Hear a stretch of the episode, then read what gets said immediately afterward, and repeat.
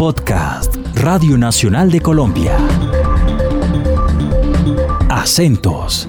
Las historias de las regiones del país, contadas con su propio acento.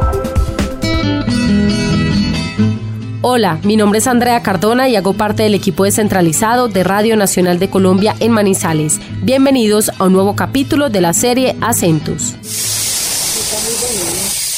La pitadora, como le decimos nosotros, en Medellín le dicen la olla atómica y los rolos le dicen la olla express. Nosotros aquí le decimos la, la pitadora. Ellos le dicen la express o la depresión y los paisas, los de Medellín, la olla atómica. Así suena una de las ollas a presión que Rosalena Macía tiene en su cocina, su sitio favorito desde los cuatro años. Caleña de nacimiento, pero salamineña de crianza, familia y corazón, le heredó a su mamá el gusto y amor por la cocina. Yo me considero salamineña nacida en Cali, porque pues dos papás de Salamina, de cuatro abuelos, tres de los seis. Entonces las historias, todo lo mío es Salamina y desde chiquita yendo a Salamina. Entonces mi padre y mi madre me dejaron dirigir una torta en la cocina con cuatro años, yo les agradezco mucho. Yo me acuerdo a qué sabía y a qué olía, no me acuerdo qué le eché. Le eché jugo de naranja, es lo único que me acuerdo. Y que sabía un poquito a parafina. Yo supongo que había algún reguero de parafina en el horno. Algo tuvo que haber sido, pues no sé. Pero me alcahuetearon mucho, me dejaban entrar a la cocina, me dejaban dirigir, me dejaban cocinar. Eran muy lindos, a, mi hermano a mí nos tenían una mesita chiquita para comer los dos ahí porque todavía no habían nacido las hermanas menores. Las porquerías que yo cocinaba se sentaban y se las comían.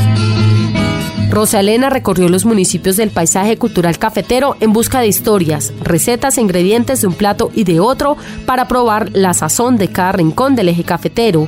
En esta oportunidad nos abrió las puertas de su cocina para preparar frijoles, uno de los platos que une Antioquia, Caldas, Quindío y Risaralda en una misma mesa.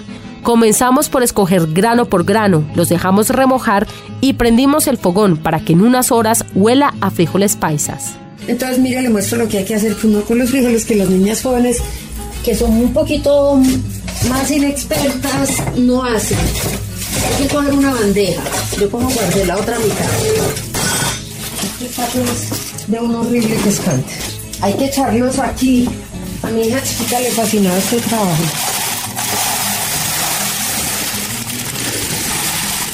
Esto lo pueden ver los niños perfectamente. Y ahora le cuento un castigo que hacían las mamás. Entonces usted empieza a pasar con la manito de un lado para el otro a mirar que no haya piedritas. Si hay tierra no hay que sacarla, porque es que la tierra en la lavada se va. Aquí no hay ni tierra ni piedra, ¿cierto? Entonces ya después de esto que sigue, esta es la primera escogida. Le contaba de un castigo cuando uno estaba muy necio, chiquito, a mí me, castigaron así. La mamá juntaba frijoles, alberjas y blanquillos en una coca y los sentaban a uno en el suelo a separarlos. Y a mí eso no me dolió, pues era muy aburridor. Pero yo no tengo un trauma por haber separado granos sentada en la cocina. Era una forma de castigar de mamá paisa, porque a mis primos también los castigaban así. Un muchacho de hoy en día yo no creo que se deje, ¿no? y luego ya se meten en agua como están allí. Bueno, venga, le cuento otra historia. Los frijoles que aquí usted le siente un olorcito, ¿cierto? Tienen ajo y tienen comino. Al comino, del comino han hablado muy mal, que le cae mal al hígado, que es ordinario, que no hay que. Resulta que los árabes usan mucho comino. El comino tiene una ventaja que se llama carminativo, no dejar gases. El agua, venga para acá, hay que botarla.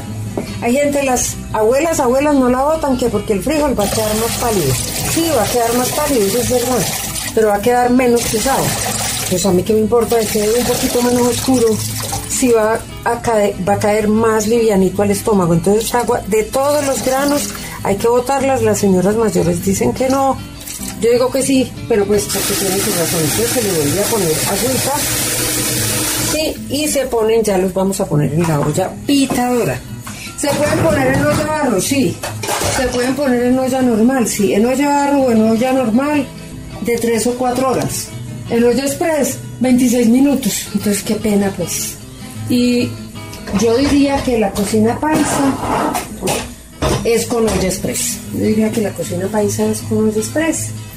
Entonces ya los pasamos para acá. Otra cosa muy importante, no ponerle sal desde el principio Si usted le pone sal desde el principio quedan cascarudos, les queda esa cáscara que, que no queda rica, que queda tiesa, que queda maluca.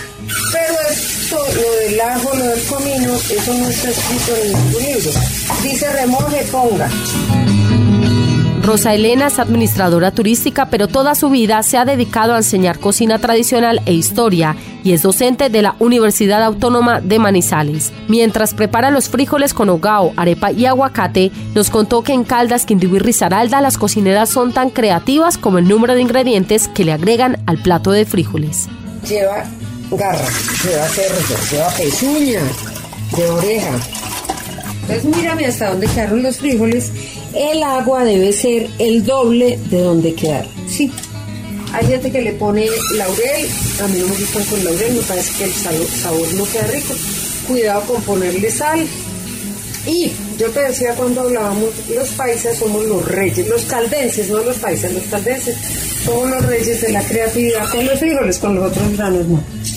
Aquí yo conozco frijoles con plátano verde, frijoles con plátano pintón, frijoles con plátano maduro frijoles con panela, frijoles con zanahoria, frijoles con sidra, frijoles con bolo, frijoles con auyama, frijoles con papa, frijoles con yuca, frijoles con cogollos de iraca. Eh, yo no creo que haya otra región de Colombia donde a los frijoles se les echen tantas cosas. En Antioquia también llevan el cerdo y plátano verde y al final hogao. Aquí coles, nosotros también le echamos coles, nosotros le echamos repollo. Es que yo cuando hablo de Caldas hablo de viejo Caldas, porque es que no somos tan distintos en cuestiones de cocina y se separaron hace muy poquito, pero aquí somos muy creativos y hay unos que hacen con zanahoria, plátano maduro, panela y un poquito de ají. Esos son, a mí me gusta mucho el ají, esos son una verdadera delicia. Entonces, mire, todavía no la he prendido porque la tengo que tapar. La tengo que tapar. En esa estufa no la puedo poner porque en esa, porque esa es la rápida que yo tengo aquí. Esta tiene tres fuegos donde la ponga y sale volando la tapa. Hay que ponerla aquí atrás.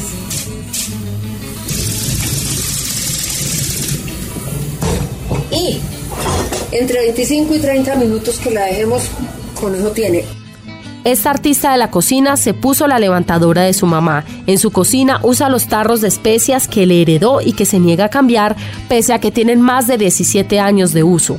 Su cocina permanece llena de ingredientes, ollas y de todos los utensilios que usa a diario. Mientras en la estufa se cocinan los frijoles, Rosalena prepara el hogao. Hay señoras que mezclan la cebolla con el tomate con el aceite y eso le ponen fuego después. Eso es falta de respeto con el ingrediente. Se calienta primero la sartén, luego se pone la grasa, que ojalá fuera manteca cerdo, pero no tengo. Entonces, en esa grasita que está caliente vamos a poner un poquito de ajo.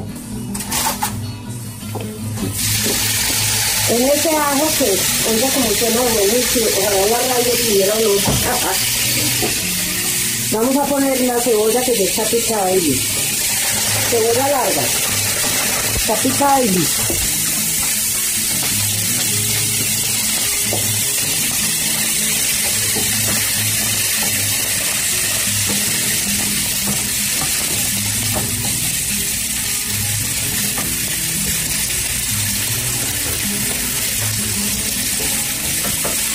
Aquí es muy importante poner la sal aquí, porque la cebolla es muy fácil que se ponga amarga.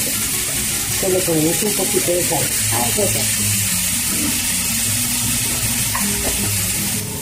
En Caldas y en Colombia hay tantas cocinas cuantas familias hay. Hay gente que al hogado le pone pimentón, yo no le pongo. Hay gente que al hogado le pone limón, yo no le pongo.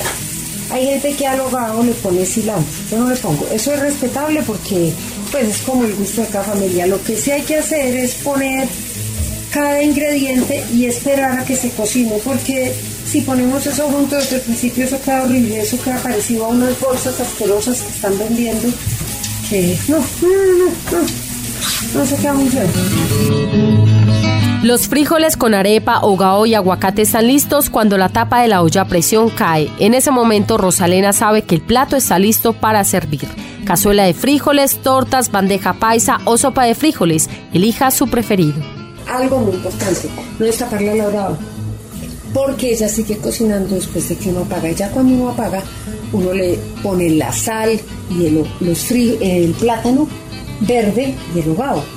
¿Cierto? El plátano verde cuando, se espera que vuelva a hervir. Cuando vuelva a hervir, se pueden tapar un momentico. Si se tapan antes de que hayan vuelto a hervir, quedan esos plátanos feos, morados, grisosos, que las mamás decían canchosos. Los hijos les quedaron canchosos. O si se, les, están, se pasan, a veces los pasan a, a otra olla.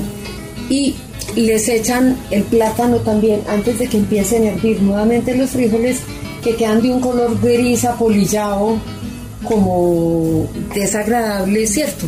Entonces decían que han quedado chirles, los frijoles pasmados. Eh, entonces esto hay que dejarlos ahí que piten y no se pueden destapar. Este es uno de los platos típicos del eje cafetero y Antioquia. Por lo general, las familias paisas escogen un día a la semana para reunirse donde las abuelas a comer frijoles, que seguramente será el calentado del desayuno para el otro día.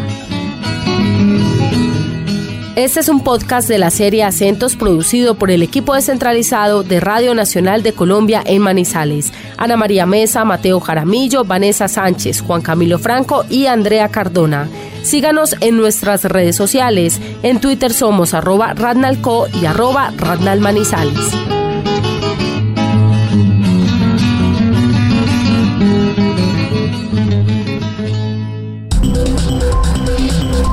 Acabas de escuchar Acentos, un podcast de Radio Nacional de Colombia.